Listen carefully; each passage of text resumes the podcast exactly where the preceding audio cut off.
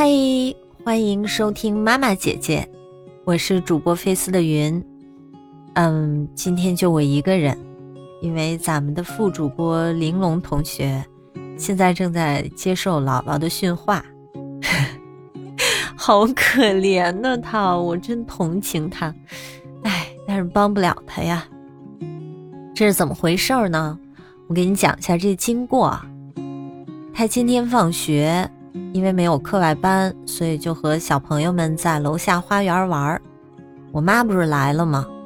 这个老人家呀，就挺不放心的，孩子自己在楼下玩儿，所以啊，他就一直在问我，说：“玲珑在哪儿呢？你给我找找他，我不放心啊。”因为我知道他们这帮小孩最近的这个秘密基地呀，在我们楼下花园西侧的一个小山坡上。所以我就很淡定嘛，我说妈喝茶喝茶，啊你从窗户里往外看，西边那儿有个小山坡，看那小红外套了吗？啊那不玲珑吗？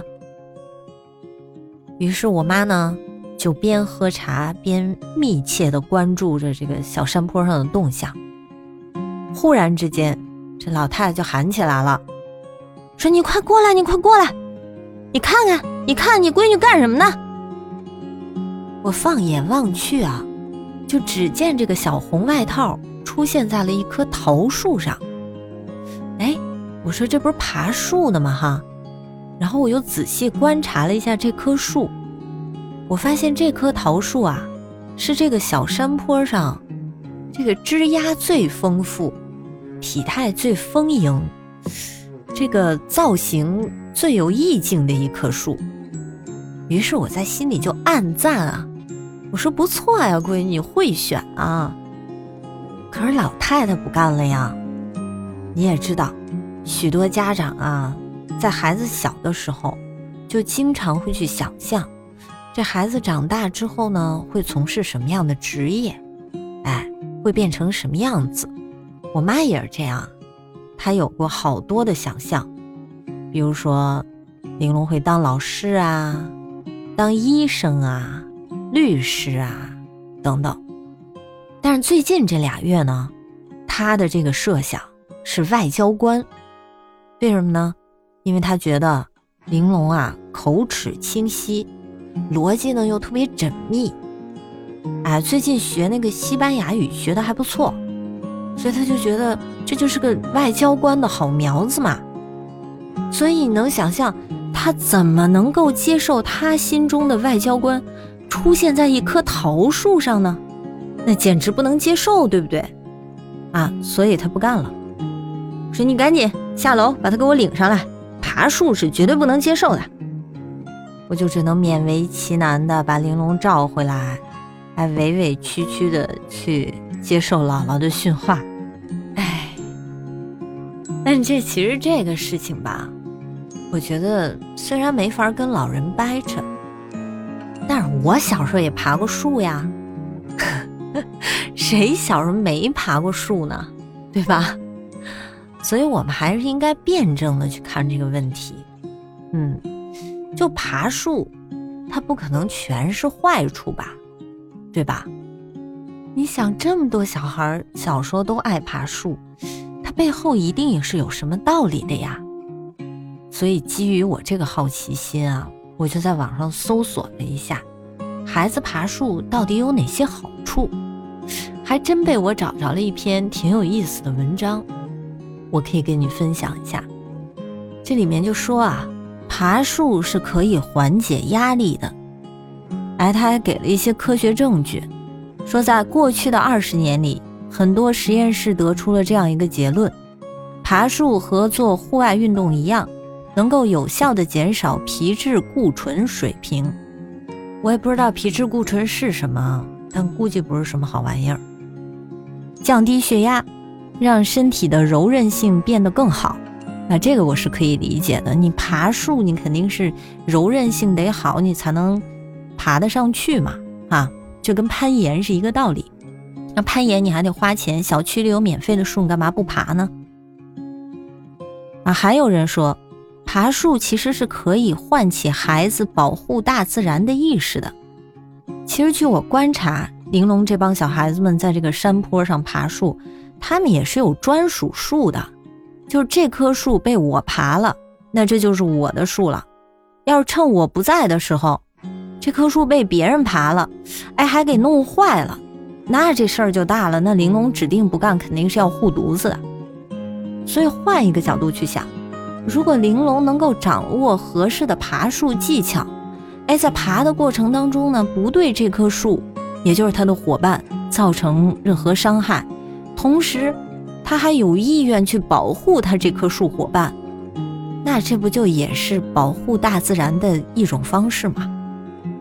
再有呢，爬树能够让孩子发掘自己的长处和短处。其实玲珑胆子特别小，他坐个观光摩天轮，全程那个脚都不敢着地。他还经常自己给自己找借口，说胆小其实不是坏处，胆小才安全。所以我经常在鼓励他，说你一定要有勇于挑战、勇于冒险的精神啊！可是这些话说出来都是空话。你像爬树这件事儿，对于他来讲，我觉得就是一种自我挑战啊，对吗？以前我不敢上那么高，我现在敢上那么高了。今儿我敢爬桃树，明儿呢，我说不定还能挑战一下柳树。而在这个挑战自我极限的过程当中，他又能有效的去分辨爬多高的树，爬到什么程度对自己是安全的。这个其实是要实践加尝试的，对吧？你摔下来几次，你大概就知道能摔成什么样了吗？基于玲珑这么胆小，我觉得他也不会把自己陷入极大的危险当中。不过话又说回来了，爬树呢，它确实是有一定的危险存在的。那作为家长，我们也不能坐视不理啊，对吧？哎，那这篇文章呢，居然还给出了三点孩子爬树的注意事项。首先啊，我们要带孩子做好热身运动，比如说做点简单的俯卧撑或压一下大腿，确保你在爬树的过程当中呢不会抽筋儿。这个我觉得是我以前忽略的点，我得要提醒玲珑。下次你在爬树之前，先来两组俯卧撑，再来两组横叉、竖叉。但我觉得我这要求一提给他，他就干脆不爬树了。第二呢，是选择一双好鞋。这网上说啊，不能穿太滑或太重的鞋，要穿摩擦力大且比较轻的鞋。重要的是不能穿钉鞋。哎，这个我就不太理解啊，为什么不能穿钉鞋呢？你看那个爬椰子树上去摘椰子树的那个工人，不是穿的都是带钩的那种？我想象当中穿钉鞋应该更好爬呀。我估计是不能穿钉鞋，是怕万一你摔下来对自己会有伤害吧。总之啦，我们家也没钉鞋。第三呢，是要选择一棵好树。哎，这个我就太同意了，对吧？就我们一定要教导孩子，不能随便见到一棵树就去爬。那要选择什么样的树才安全呢？网上说，要选择不能太小，也不能太滑的树，要选择树枝比较多、比较结实的树，这样才不容易从树上掉下来。所以说我今天看到玲珑选择了一棵桃树，我是很认同他的。我觉得他选择非常正确，在这小山坡上这么多棵树当中，他选择了那棵最粗壮的桃树。他也没有这些理论基础嘛，但其实他在实践当中抓住了选树的精髓。那最后，关于爬树这件事儿，我们该怎么做心理建设呢？而且这个心理建设啊，它不光是做给孩子的，也是做给父母的。这文章里这么说的：第一，是要充分了解孩子的心理状态。等到孩子对爬树感到舒服的时候才开始。这原话是这么说的：只有当孩子自己想爬一棵树时，才是他开始爬树的最佳时机。哎，你听听，这不就所谓的内驱力吗？当然，我也相信啊，家长朋友们是不会在爬树这件事情上内卷的。就是你看，我们家孩子都能爬柳树了，你们家孩子才爬桃树，真逊是吧？不会有这种事情出现，我希望不会有这种事情出现。嗯，所以在爬树这件事情上，我选择持一个中立、偏鼓励的态度就可以了。就当你想爬的时候，你可以爬一爬；你不想爬的时候呢，我也不会催促和强迫你。哎，这样就可以了。第二呢，一定要循序渐进，从一棵有很多强壮枝丫、离地面足够低的树，渐渐往大树过渡。这个呀。我就还是建议家长朋友们不要和孩子在爬树这件事情上攀比，对吧？我就听我爸说过，说我小时候都敢爬烟囱，你这爬棵树还爬这么低的，这不行。树不分高低，只有最适合自己的树才是最好的树。最后一点是最关键的，就是我们要学会放手并后退，让孩子自己去尝试和探索。不管我们是觉得爬树这事儿太危险，禁止孩子去做，还是说嫌弃孩子爬的树太低，要帮他去爬更高的树，在做这些事情之前，我们都要告诉自己，孩子是有独立的决策和判断能力的，我们要尽自己的可能去相信他。我们可以给他建议，比如说我怎么去判断这棵树是危险还是不危险，怎么爬才能让这个过程更安全。